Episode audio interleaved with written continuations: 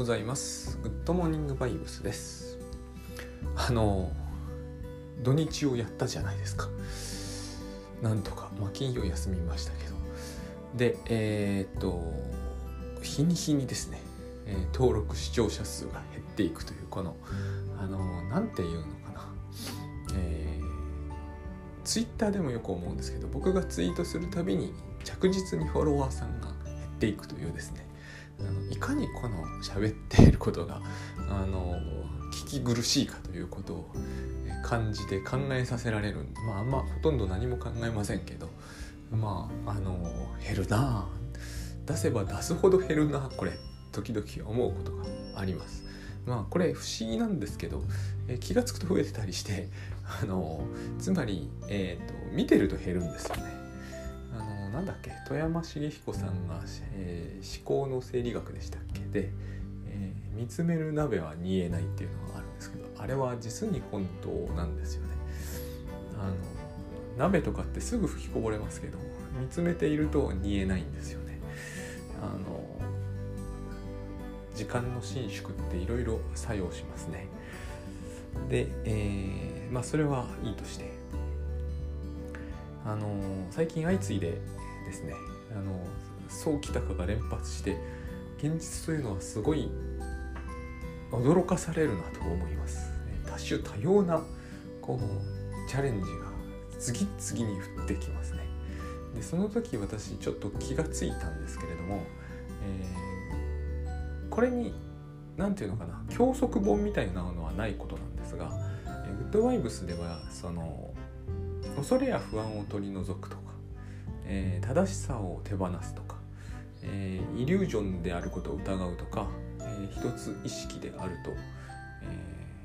何、えー、て言うのかな捉えるっていうんですかね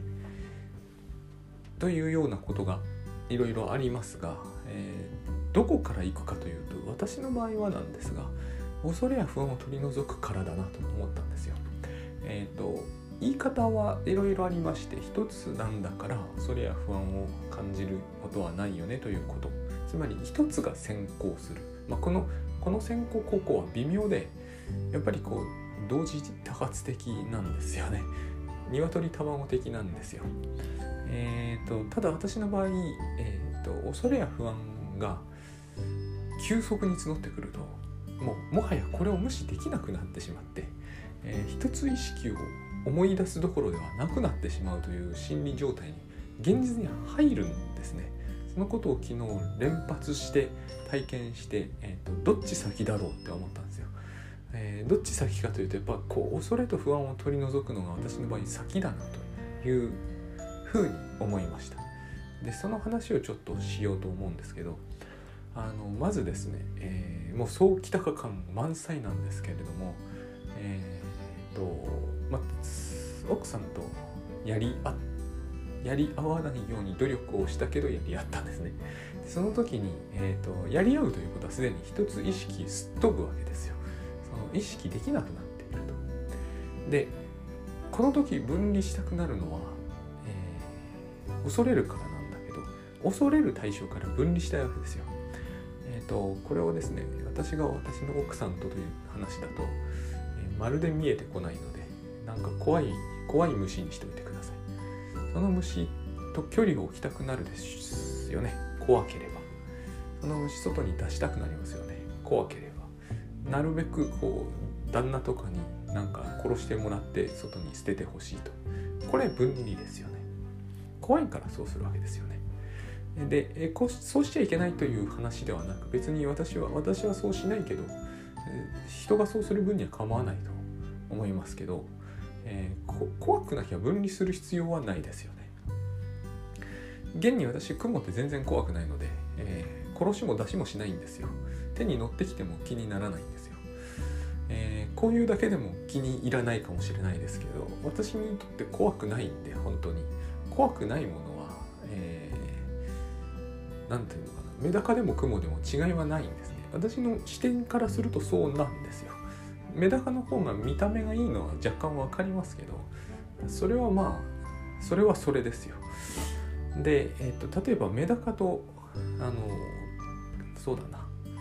美味しいからそう見えないんだけどエビと雲ならエビの方がグロテスクだと私は思いますね。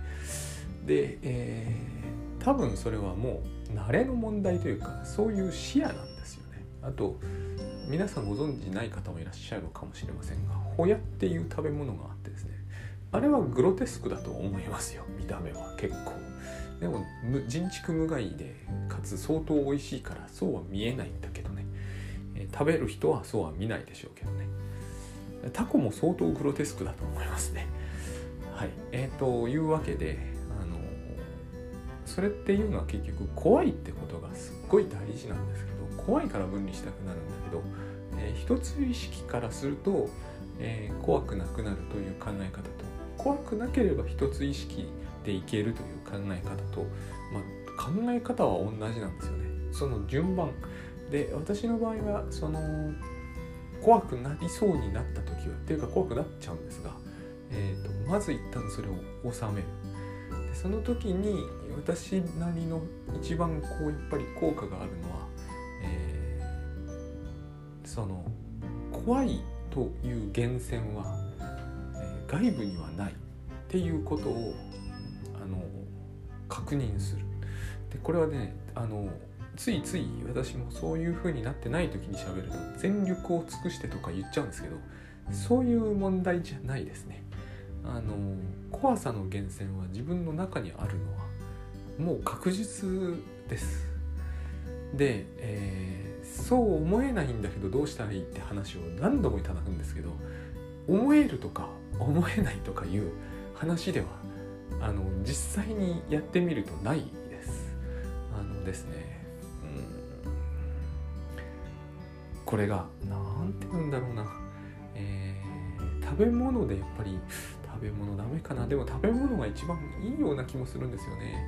えー、食べ物がありますと。好きな食べ物があります。食欲は自分の中にあるわけですよ。これだけのことです。で食欲は汎用的じゃないですか。汎用的というのはですね、えー、抽象的と言ってもいいのかな。その例えばピーナッツだけに食欲が湧きますとかっていうことはないわけです、えー、白米にもおにぎりにも同じように食欲が湧くわけですね。でそれぞれ別個のものじゃないと思うんですよ。そんなことをしていると 不便でしょうがないので、えーと、おにぎり用の食欲と、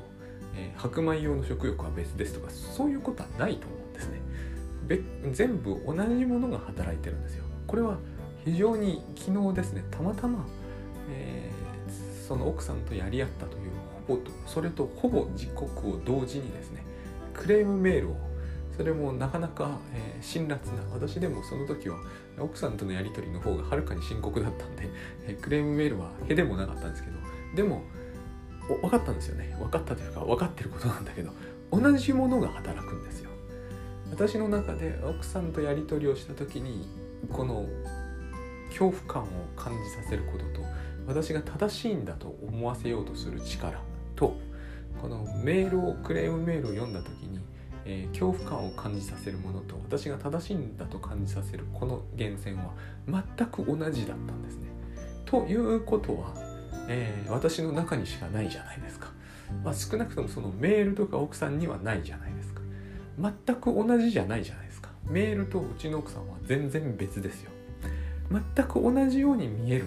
し見え始めるしこの力をのさばらせておくとしかも全く同じような働きをしてるんですよ私の中で。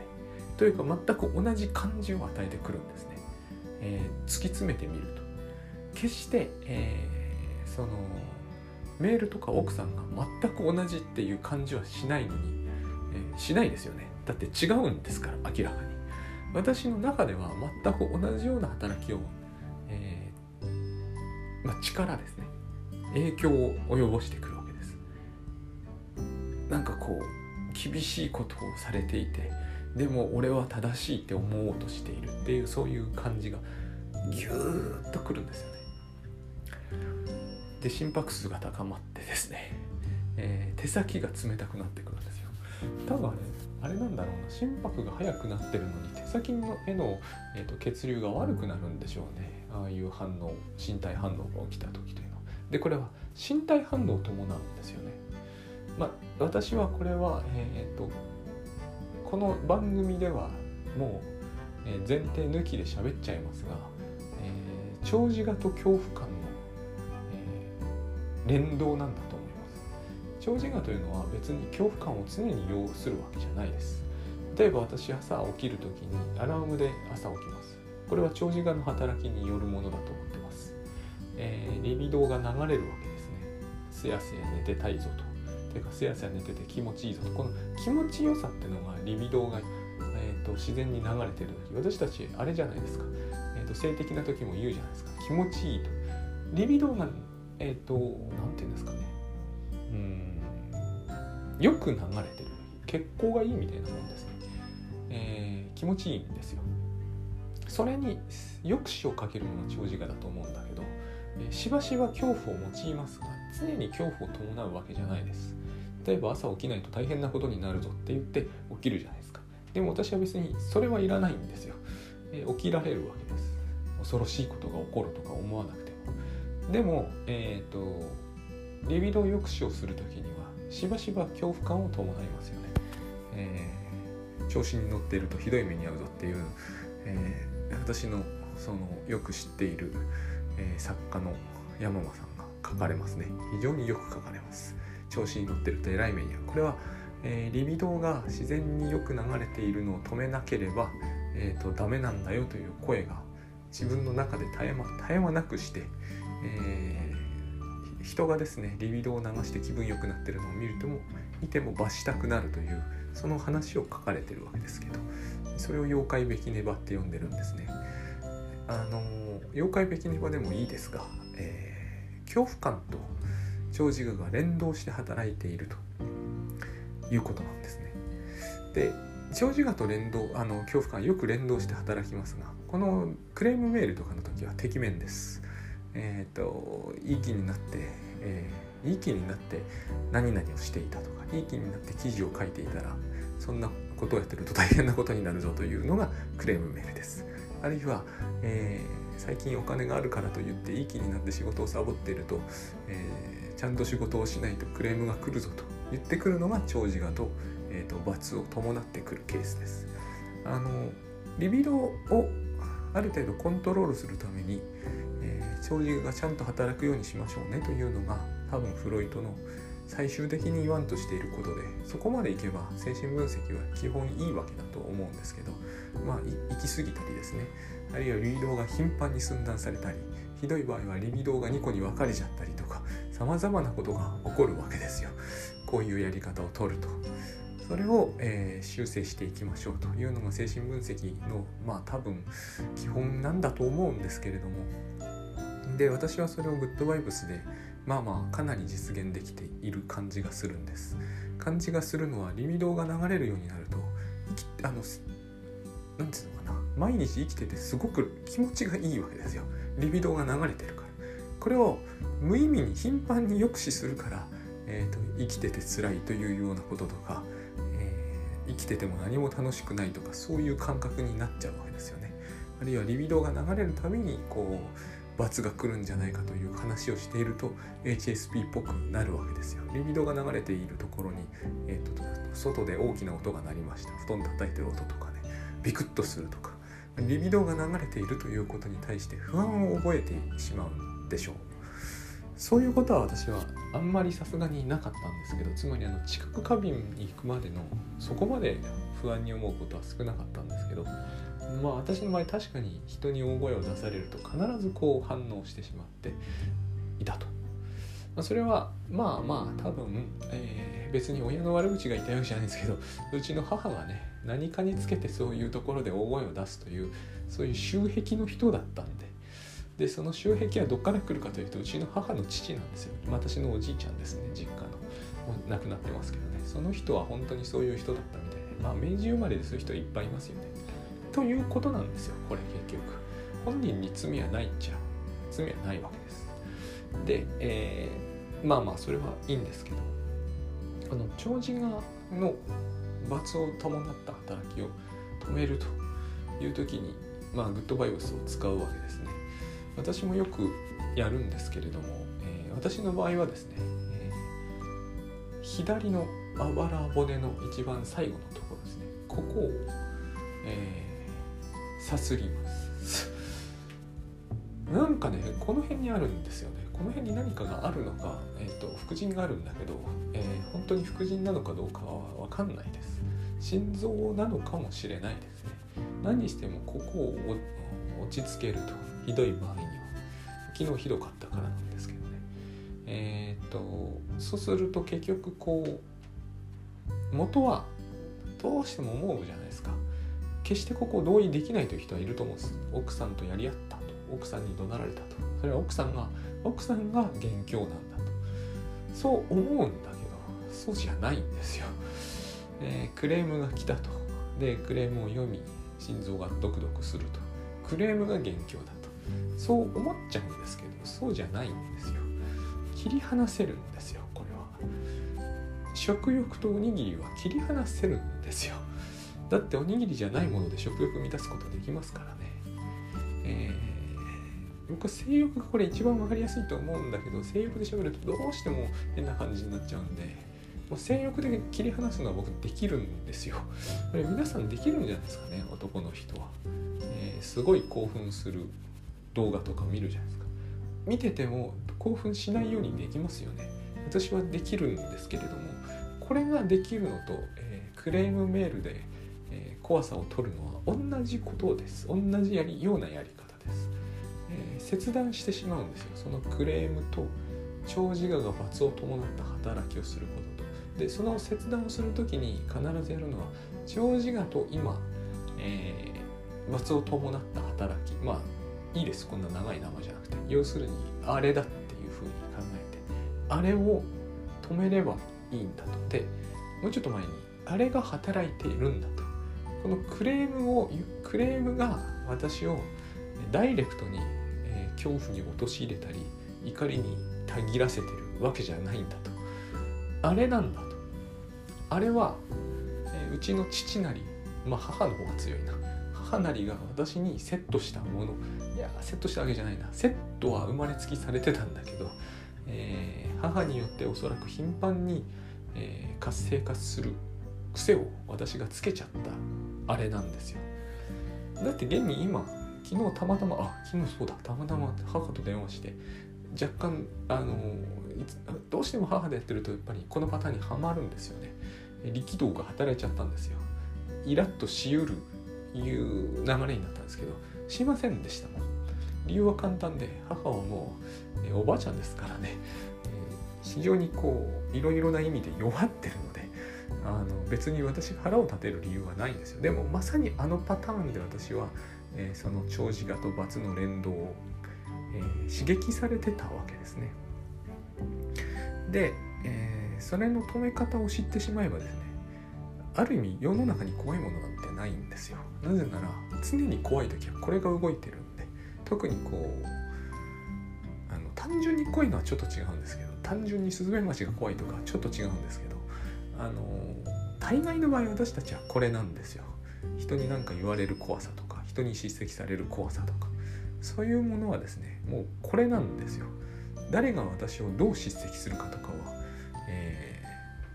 ー、どんなケースでももちろん多分これをね発動させてしまうケースはあるでしょうけどでもボタンを押してるのは私なんで、えー、ボタンをオフにすることも私にできるんでこういう話をするとどうしてもどうすればどうすればって話になるじゃないですか。そうではないと思います、え、これが自分の中に備わっているという確信を持つことがもう全部です、え、その後どうするかとかはないと私は思うんですよね、え、どうするとかは本当ないじゃないですか、えおにぎりに食欲を感じているというのはおにぎりと食欲は、え、一体ではないというだけのことですよ。一体ではないから別のものでも満たせる。それに一体ではないからこそ何て言えばいいんですかね。とりあえず今は放置しておくこともできる。よっぽど増えてれば別でしょうけどそうじゃないなら一旦は置いておくことができる。これができちゃえば何、えー、て言うのかな。そのまず恐怖で一つ意識がすっ飛ぶという状態は一旦恐怖の方を退避させることで解消されることになるわけです。で私の場合次に一つ意識に戻るとでなぜそれが必要なのかと言われるかもしれませんけどつまり、えー、心が落ち着けばそれでいいじゃんと言われるかもしれませんが、えー、靴間やクレームメールのことを考えてみてほしいんですね。それ放置しているとまた同じ事態になってまた私、えー、同じような状態になり同じようにさするみたいなこれをただ繰り返すだけになってしまいますよね。だからダメなんですよ。やっぱり一応これは、えー、一つ意識だと。一つ意識だというのはつまりこの問題は、えー、お互いのために解決しておきましょうと。こういう意味ですね。で解決すれば恐怖が消えると言ってもいいし恐怖を消してしまえば解決しやすくなると言ってもいいんです。でこれは本当は同じことだと僕は思うんだけれども、えー、私はこの場合多分私の、えー、性格的な弱さが働くので先に恐怖を取ってしまわないと、えー、お互いに解消という次のステップやっぱりこっちが次のステップになっちゃうんだよなと。こういうことですね。でえー、っと面白いことに、えー、一つ意識はなぜ必要かというよりはですね一旦こう落ち着いてみると一つ意識になってるという言い方をするしかないんですよねやっぱりね、えー、あれです。恐怖の選択か愛の選択かってやつで。恐怖の選択でない場合に、えーと、恐怖でも愛でもないニュートラルな選択とかってそういう感じではなくなるんですね。でなぜかというと、えー、相手が平安でないということが、えーとですね、自分が平安になってみるとまた面白いように見えてくるという部分があります。面白いようにというと怒られるでしょうけれども、えーと、相手は、えー、非常にこう恐れている以外の何者でもないということが分かってくるんですよ。そうするとなんとなくですが何とかしてあげたくなるものです。えーこの言い方だともうちょっとしょうもない言い方だったかな、えー、つまりうんそうですねおもちゃのおもちゃの雲に本当に怯えている人を見るとおもちゃですというぐらいのしたことはしてあげたくなるみたいなそういうぐらいなノリでもいいと思うんですよね。で、えーと、一つというのまず一つっていう前に、えー、もう一つ別あの一つのステップとしてそれこそ、えー、このチャレンジをできたことは、えー、いいことだったと感じます。これは、えー、まあでも人によらないと思うんですよねやっぱりね。これを一旦できてしまうとですねあのこのチャレンジをさせられて、え余計なことさせられたとは思わないんですよ。これは面白いなと思うんですけれどもリビドーが恐怖によって一旦抑止されそうになったのを再び流し直すというのは、えー、やっぱり大変いいものでいいものでとしか言いようがないんですよね。なんていうのか窒息しそうになって呼吸をしたらとてもいい感じあのああよかったって思うと思うんですけどそういう感じなんですよね。で、えーと、そうなってみるとあのこの体験できたことは少なくともその分変なもんですがその分感謝してもいいような気になります。その分だけだったら、えー、感謝してもいいと。そうしたらもうあとは早いんですよね、えー、相手も同じようになった方がいいわけですよ。でそれは実に容易にできます。大抵の場合。あの本当に相手の人がそれを望まないんだったら別ですね。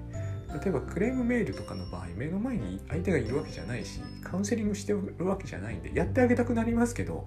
えー、っとそういうわけにはいかないんで